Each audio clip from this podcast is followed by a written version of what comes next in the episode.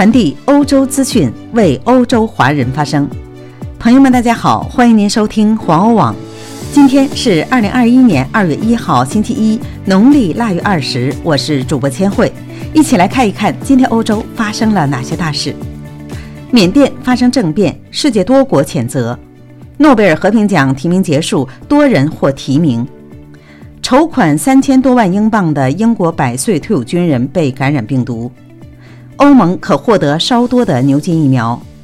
辉瑞疫苗可加大生产数量。以上就是今天的要闻，下面请听详细内容。首先，让我们来关注缅甸。缅甸发生政变，世界多国谴责。亚洲国家缅甸二月一号凌晨发生政变，总统温敏、国家资政昂山素季以及一些民主同盟的高级官员被军方扣押，军方同时控制了多地政府，多个大城市通讯中断。军方宣布该国进入紧急状态，称由于2020年的大选中存在舞弊行为，因此扣押了政府的高级官员，由副总统敏瑞担任临时总统。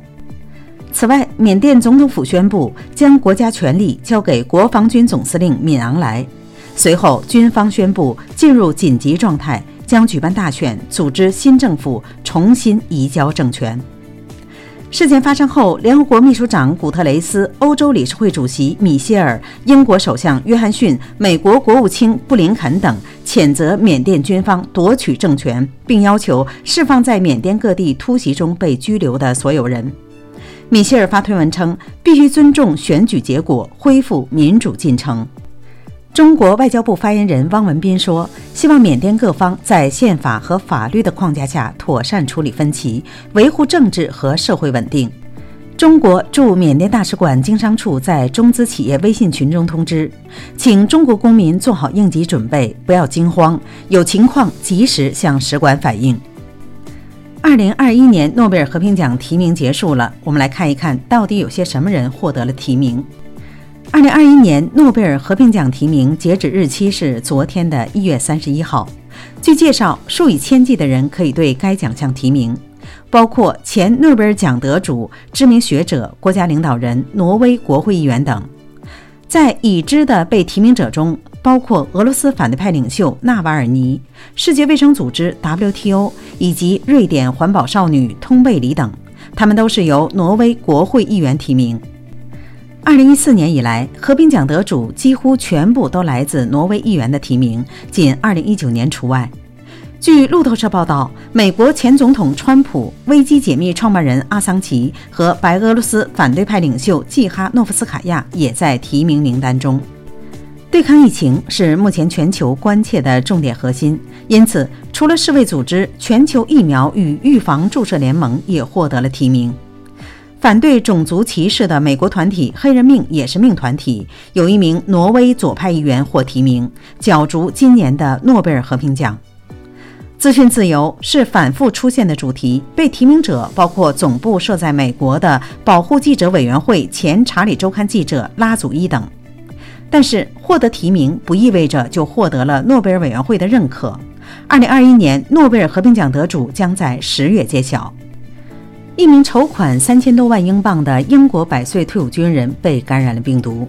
他的女儿汉娜在他父亲的官方推特账户中发表声明说：“为英国筹款支持抗议的百岁老人退伍军人汤姆·摩尔在他的检测中呈现阳性。”摩尔通过在花园中走来走去为抗议筹款而成为英国的英雄。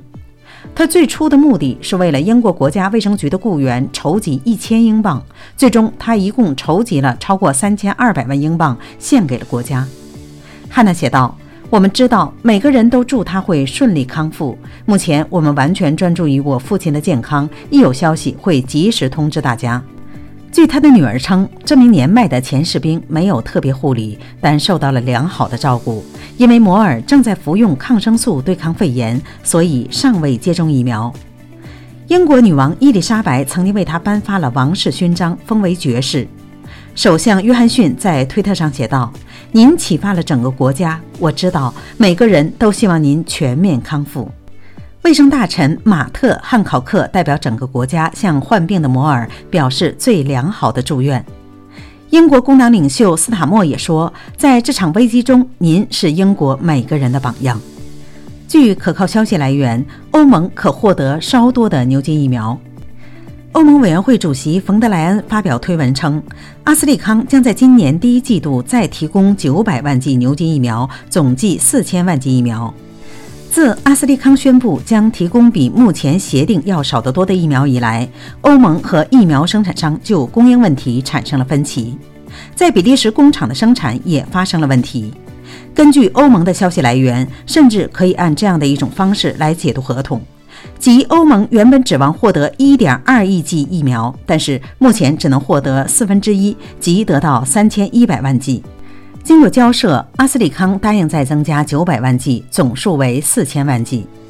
荷兰一直非常重视这家公司的疫苗，第一季度指望能够得到数百万剂，现在荷兰只能考虑大约为150多万剂。尽管如此，冯德莱恩称该消息为疫苗接种的进程迈进了一步，交货期也将提前一周。阿斯利康拒绝使用其英国工厂生产的产品来弥补欧洲供应量的不足，是最近争议最大的问题之一。该公司坚称，英国的工厂只为英国生产疫苗，这是和英国签订的协议规定的。最后，让我们来关注辉瑞疫苗是否可以加大产量。辉瑞疫苗的研发商德国生物科技的经理普廷在德国杂志《镜报》中指出，由于生产过程中许多积极发展，欧洲可能增加数千万剂的辉瑞疫苗，产品的交付时间可能比预期的要早，因此第二季度初可以交付多达七千五百万剂。他承诺在全球范围内增产不少于百分之五十。普婷说：“为了满足不断增长的全球需求，我们计划到2021年生产20亿剂新冠疫苗，也就是说，将13亿剂的计划产量提高50%以上。扩大生产能力的工作正在按计划进行。”好了，朋友们，今天的新闻到这里就结束了，感谢您的收听，欢迎您继续的点赞和转发，咱们明天再会。